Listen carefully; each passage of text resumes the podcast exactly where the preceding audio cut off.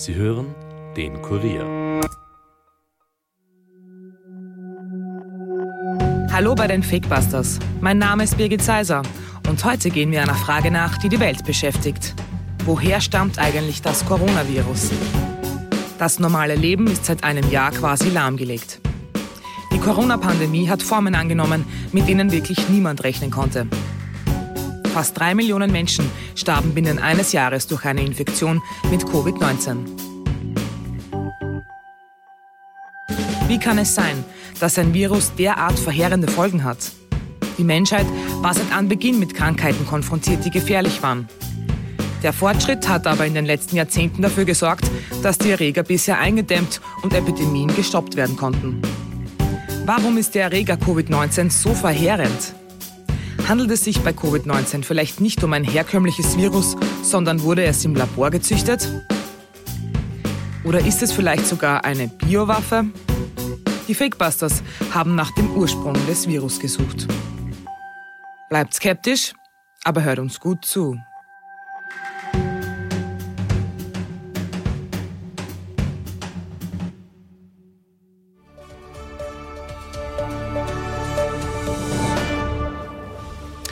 Guten Tag, meine Damen und Herren. Ich begrüße Sie zu einer Sondersendung der Zeit im Bild aus Anlass der ersten Corona-Infektionsfälle in Österreich. Das neuartige Coronavirus breitet sich knapp einen Monat nach dem ersten Auftreten in China weiter aus. Erstmals wurden auch drei Fälle in Europa bestätigt, in Frankreich. Now to growing concerns about the deadly coronavirus officially hitting the U.S. Here's what we know. A Washington state resident fell ill after returning from Wuhan, China. Es war nur eine Frage der Zeit. Das Coronavirus ist erstmals auch in Deutschland nachgewiesen worden. Ein Mann aus Bayern hat sich mit dem neuartigen Erreger infiziert. Es waren wirklich Breaking News über den Ausbruch der Corona-Pandemie, die Anfang 2020 die Welt in Angst versetzten. Und jetzt sind es Spekulationen um seinen Ursprung, die uns verunsichern. Das Thema Corona ist leider präsenter als je zuvor. Immer noch sterben Hunderttausende Menschen an den Folgen einer Erkrankung. Wo kam das Virus plötzlich her? Gleich vorweg, wir werden jetzt hier viele Fragen aufwerfen, die uns später Norbert Nowotny, Veterinärmediziner und Virologe, beantworten wird. Aber jetzt werfen wir zuerst einen genauen Blick auf den Erreger. Coronaviren sind schon seit den 1960er Jahren bekannt und immer wieder stecken sich Menschen weltweit damit an. Eigentlich ist eine Erkrankung relativ gut zu überstehen. Symptome sind etwa Husten und Fieber. Das erste Mal als gefährlich wahrgenommen wurde das Virus im Jahr 2002 durch die damalige SARS-Pandemie. Auch damals begann alles in China. Von dort aus verbreitete sich der Erreger binnen weniger Wochen über nahezu alle Kontinente und forderte innerhalb eines halben Jahres 774 Menschenleben. Nach wenigen Monaten war die Krise aber überstanden. 2012 wurde der Erreger dann als MERS bekannt. Weltweit starben in den Jahren darauf rund 2000 Menschen an der Erkrankung.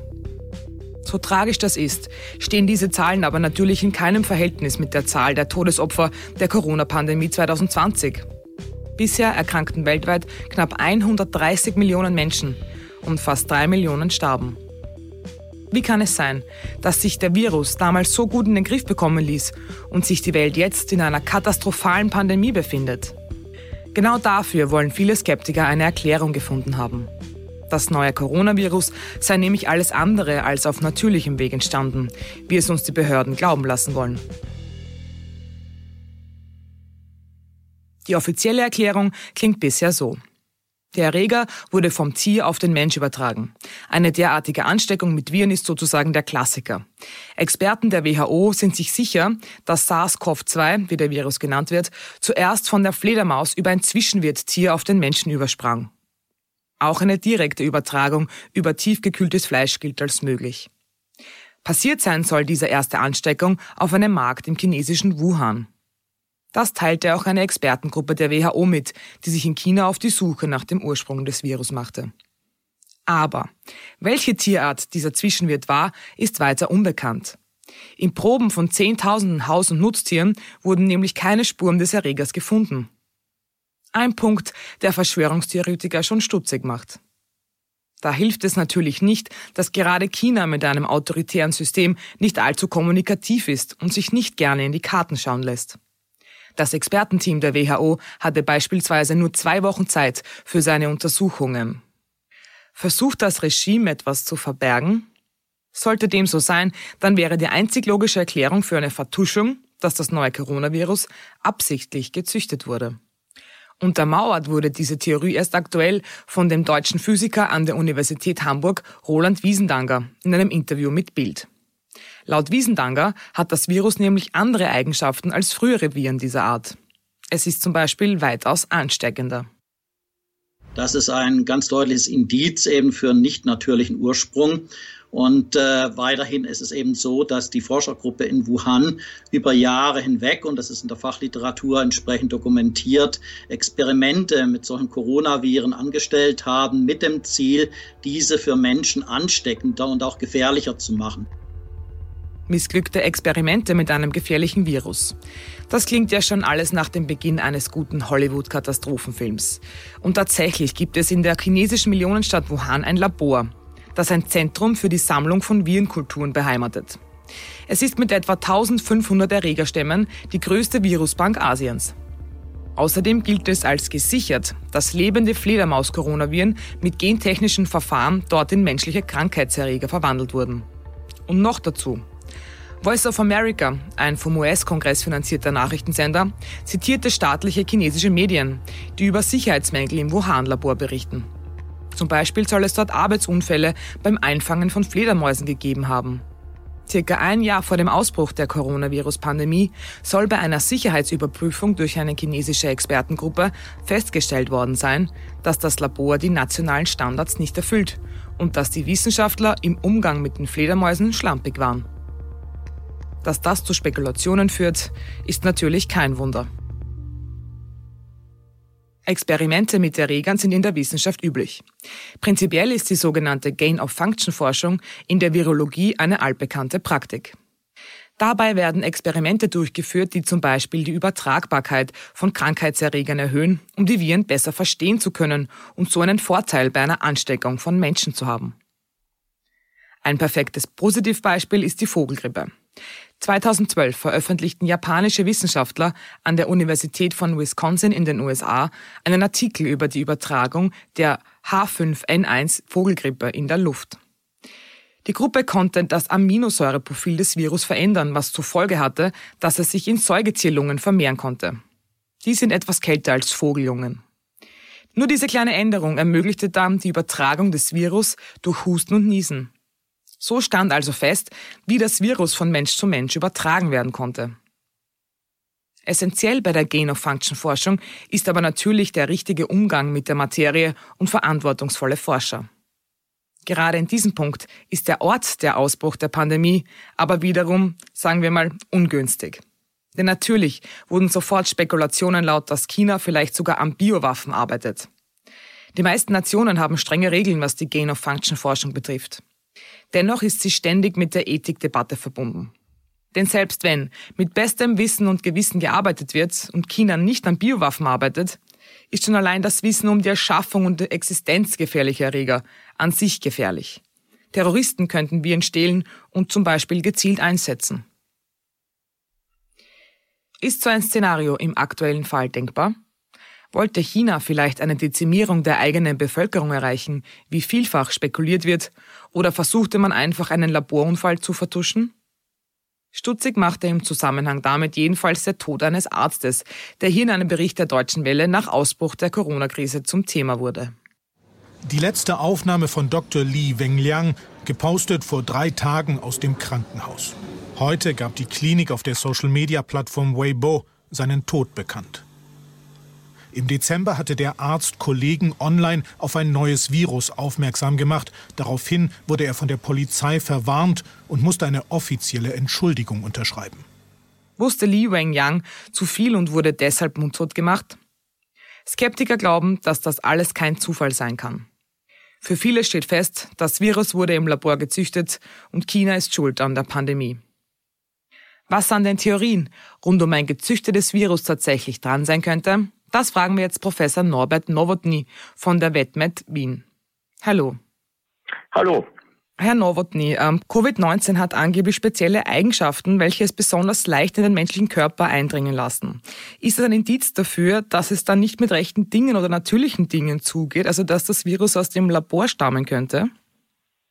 Nein, das ist es nicht. Äh, und äh, das SARS-Coronavirus 2 hat auch nicht wirklich spezielle Eigenschaften, sondern es ist schlicht und ergreifend ein Virus, und äh, wie kommt ein Virus, wie dringt ein Virus in unseren Körper ein? Dazu muss das Virus äh, bestimmte, wir sagen Rezeptoren, also an der Oberfläche bestimmte Strukturen haben. Und diese Strukturen sind diese berühmten Spike-Proteine, die, glaube ich, inzwischen schon äh, jeder weiß. Und äh, dann gibt es auf bestimmten Körperzellen äh, Strukturen, wo das sozusagen genau hineinpasst. Und das sind die sogenannten ACE2-Rezeptoren beim Menschen, äh, die halt auf äh, verschiedensten Geweben ähm, drauf sind. Äh, und wenn sozusagen das Virus kommt, dann bindet es an diese ACE2-Rezeptoren und durch diese Bindung gelangt das Virus in die Körperzelle. Also das ist ein absolut normaler Vorgang. Das ist weder übernatürlich, sondern das ist, was äh, ein Virus oder was alle Viren eigentlich machen. Jetzt hat man in dem Zusammenhang auch immer wieder von der sogenannten Gain-of-Function-Forschung gehört. Können Sie uns das kurz erklären, um was es da geht, warum das wichtig ist und betrieben wird? Ich möchte es vielleicht, um das ein bisschen äh, einfacher zu gestalten, anhand eines Beispiels erklären. Äh, es gibt äh, bestimmte sehr gefährliche äh, Influenza-Viren, Grippeviren. Und zum Beispiel ist es so, dass 2009, 2010 hatten wir ja die letzte Pandemie. nur die haben die Menschen schon fast vergessen, denn dieses sogenannte Schweinegrippevirus oder mexikanisches Grippevirus war eigentlich vom Krankheitsverlauf äh, nicht gefährlicher als, äh, wie wir das sagen, die saisonale Grippe, also die Grippe, die wir alle Jahre wieder äh, von Dezember bis April haben. Mhm. Aber zur gleichen Zeit zirkulierte auch das sogenannte Vogelgrippevirus H5N1. Und dieses Vogelgrippevirus, bei dem wissen wir, dass es extrem gefährlich ist für Nutzgeflügel also für, für Hühner, Enten, Gänse, die eben für den menschlichen Verzehr gezüchtet werden. Und zwar erkranken da praktisch 100 Prozent, wenn dieses Virus in einen solchen Geflügelstall äh, reinkommt.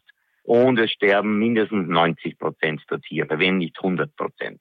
Mhm. Und nachdem diese beiden Viren äh, eigentlich zur selben Zeit in ähm, großen Gebieten der Erde sich überschnitten haben. Also im gesamten äh, südostasiatischen Raum, in großen Teilen Afrikas war zu befürchten, dass es zu einer natürlichen Rekombination kommt. Also sozusagen, wenn ein Individuum, das äh, kann zum Beispiel ein Mensch sein, das kann ein Schwein sein, das kann aber auch ein, ein Geflügel sein, äh, gleichzeitig mit beiden Grippeviren infiziert wird, äh, die Grippeviren haben was Spezielles, nämlich ein segmentiertes Genom. Also das Genom, das Erbgut, äh, besteht aus Segmenten, aus Teilen. Mhm. Und da können natürlich von diesen acht Segmenten drei von dem Schweinegrippevirus kommen und fünf vom H5N1 Vogelgrippevirus. Und das, was dann entstehen würde,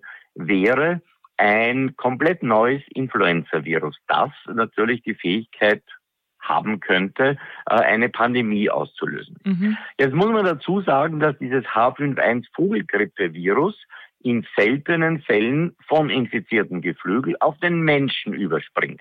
Und dort ist es hochpathogen. Also es sterben mehr als die Hälfte aller Menschen, die sich infizieren. Aber dieses Vogelgrippe-Virus hat nicht die Eigenschaft erlangt, dass es auch von Mensch zu Mensch übertragbar ist. Mhm. Und äh, diese Gain-of-Function-Forschung hat jetzt weitergedacht. Was diese Leute tun, äh, klingt vielleicht irgendwie gefährlich, aber diese Forschung werden in absoluten Hochsicherheitslabors durchgeführt. Und was man hier gemacht hat, ist, man hat tatsächlich versucht, ein solches Hybridvirus im Labor zu züchten, um zu sehen, falls das natürlicherweise passiert und die Chance war absolut gegeben, mhm. was mache ich dagegen? Das heißt, da wurde ein solches Virus konstruiert, um zu sehen, welche antiviralen Mittel wirken dagegen. Wie schaut's mit Impfstoffen aus? Kann ich die relativ schnell äh, erzeugen und so weiter. Also man macht das nur, um sozusagen, wenn so etwas natürlicherweise äh, passiert, bereits vorbereitet zu sein mhm. und nicht äh, zu sehen, oh mein Gott, jetzt ist es rausgekommen, was mache ich jetzt? Nämlich, was äh, rauskommen hätte können, ist ein Virus, das sich extrem rasch ausbreitet wie das Schweinegrippevirus. Es war ja eine Pandemie. Mhm. Äh, das aber genauso gefährlich ist wie das H5N1 Vogelgrippevirus. Und dann hätte man noch viel schlechter ausgeschaut als jetzt mit dem SARS-Coronavirus. Also das ist die Gain-of-Function-Forschung, die von manchen Leuten halt etwas schief beäugt wird, weil äh, Konstrukte äh, entstehen und, und künstlich erzeugt werden. Aber das wird nur gemacht, um vorbereitet zu sein, falls so etwas natürlicherweise passiert, damit ich bereits die richtigen äh, Mittel in der Hand habe. Es gibt ja auch aus der Wissenschaft immer wieder Kritik an dieser Gain-of-Function-Forschung dennoch. Und es gab auch Kongresse in der Vergangenheit, habe ich äh, durchgelesen, wo auch ähm, die Gefahr ähm, hingewiesen wurde, dass es trotzdem eben zu Laborunfällen kommen kann. Können Sie abschätzen, äh, ob das in bestimmten Nationen wie zum Beispiel China vielleicht auch unzureichend äh, abgesichert ist, dass es eben keine Unfälle gibt? Es ist so, dass äh, diese Hochsicherheitslabors bestimmte ganz klar definierte Standards haben. Das heißt, es wird wirklich sichergestellt, dass da kein Virus äh, entweichen kann oder zumindest nach menschlichem Ermessen, dass da nichts passieren kann. Es ist so, dass drinnen im Innern herrscht Unterdruck. Äh, die Menschen müssen spezielle Schutzanzüge kennen, wie wir sie zum Beispiel auch im Zuge der Ebola-Epidemie gesehen haben. Also es gibt da eine Reihe von äh, Sicherheitsmaßnahmen, dass genau das äh, nicht passiert. Könnte man es eigentlich jemals beweisen, wenn das Virus wirklich aus dem Labor stammen würde? Oder ist es eigentlich unmöglich, das dann nachzuweisen im Nachhinein? Nein, man kann das beweisen, weil man heute ganz leicht die Genome, also das Erbgut der Viren, bestimmen kann. Und da kann ich dann ganz genau sagen, ja, das ist dieser äh, Influenza-Virus-Stamm zum Beispiel äh, und äh, der kommt von da und daher und ich weiß, äh, die und die Labors arbeiten damit. Also ja, das ist heute im Zeitalter der genetischen Forschung absolut möglich, das nachzuverfolgen. Eine letzte Frage noch, vielleicht könnten Sie uns noch einmal ganz kurz einfach die logischste Erklärung kurz sagen, wie denn dieser Virus entstanden ist und wie er auf den Menschen sich übertragen konnte. Also wir wissen, dass 75 äh, Prozent, also drei Viertel aller neu beim Menschen auftretenden Virusinfektionen aus dem Tierreich kommen. Äh, und zwar vor allem von Wildtieren. Und äh, daran ist der Mensch schon auch etwas schuld, nämlich erstens diese sogenannten Wet Markets, also mhm. jene Lebendtiermärkte in China, aber auch in, in Teilen Afrikas, wo einfach alles zusammen da ist. Wir haben lebende Tiere, wir haben Wildtiere, es sind tote Tiere dort und natürlich viele Menschen, äh, die diese Tiere kaufen wollen und anschauen wollen. Und man kann sich vorstellen, dass da natürlich sehr viele Viren oder Pathogene überhaupt in diesen Tieren sind. Und da kann es schon mal gelegentlich, Gott sei Dank selten, äh, passieren, dass dann ein Virus einen neuen Wirt findet, zum Beispiel äh, den Menschen. Also mhm. das ist etwas, was, was durchaus äh, passieren kann. Äh, des Weiteren ist es so, dass der Mensch auch deswegen daran schuld ist, an der Entstehung solcher neuen äh, Virusinfektionen und neuer Pandemien, weil er immer mehr in den Lebensraum der Wildtiere eingreift. Ein Beispiel, das bekannt ist, äh, ist das Palmöl. Also vor einiger Zeit ist die Industrie draufgekommen, dass ein Palmöl super ist. Also ich glaube, es ist geschmacksneutral, es kostet nicht viel etc. Das heißt, es werden einfach, äh, es wird der Dschungel gerodet, um Palmplantagen zu machen für die Palmölproduktion. Und damit dringt der Mensch immer mehr in den Lebensraum der Wildtiere ein. Und damit hat der Mensch auch mehr und mehr Kontakt mit den Wildtieren. Und da kann es eben passieren, dass dann äh, von den Wildtieren immer wieder auch äh, Viren auf den Menschen überspringen. Und äh, jetzt beim SARS-Coronavirus wissen wir es äh, schon relativ genau, dass Fledermäuse, chinesische Fledermäuse, äh, die Träger äh, eines Vorgängers dieses Virus äh, waren. Äh, und zwar haben sie eine relativ hohe äh, genetische Übereinstimmung mit dem nun menschlichen äh, SARS-Coronavirus 2. Das ist bekannt. Es ist so, dass man auch nach wie vor noch einen Zwischenwirt, einen tierischen Zwischenwirt äh, vermutet. Mhm. Das könnte eben dieser Pangolin sein, dieses Schuppentier. Aber beim Pangolin ist die äh, Sequenz, also sozusagen die genetische äh, Übereinstimmung äh, mit den äh, SARS-Coronaviren des Menschen nicht ganz so hoch, nämlich nur circa 96 Prozent. Mhm. Also der Zwischenwirt, der Pangolin ist nicht ganz so sicher, aber der Ausgangspunkt, nämlich die Fledermäuse, sind so gut wie sicher. Das heißt, diese Pandemie müssen wir, jetzt überstehen. Jeder Einzelne kann was tun, dass wir nicht so viel in die, in die Natur eingreifen dass die nächste Pandemie vielleicht verhindert werden kann, indem man zum Beispiel auf Palmöl verzichtet. Ist das richtig?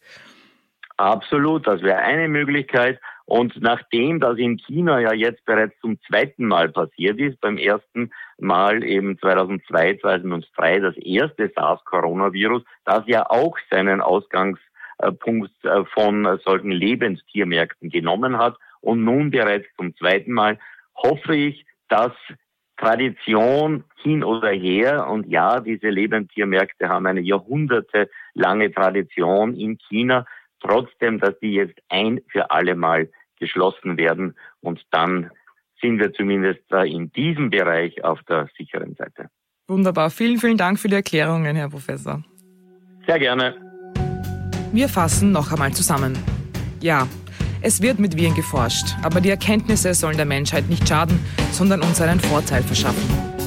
Laut Experte Novotny stammt Covid-19 nicht aus dem Labor, sondern wurde vom Tier auf den Mensch übertragen. Woran wir auch ein bisschen selbst schuld sind. Je mehr Lebensraum wir den Wildtieren nehmen, desto größer wird die Gefahr, dass wir schon bald gegen die nächste Pandemie kämpfen müssen. Das sollte uns alle mehr beschäftigen als die Verschwörung rund um einen Laborunfall in China. Bleibt skeptisch, aber hört uns gut zu. Das war's für heute von den Fakebusters. Wenn ihr mehr Informationen zu diesem Podcast braucht, findet ihr sie unter www.kurier.at slash fakebusters. Wenn euch der Podcast gefällt, abonniert uns doch und hinterlasst uns eine Bewertung in eurer Podcast-App. Fakebusters ist ein Podcast des Kurier. Moderation von mir, Birgit Seiser. Schnitt Dominik Kanzian. Produzent Elias Nadmesnik. Weitere Podcasts findet ihr auch unter www.kurier.at slash podcasts.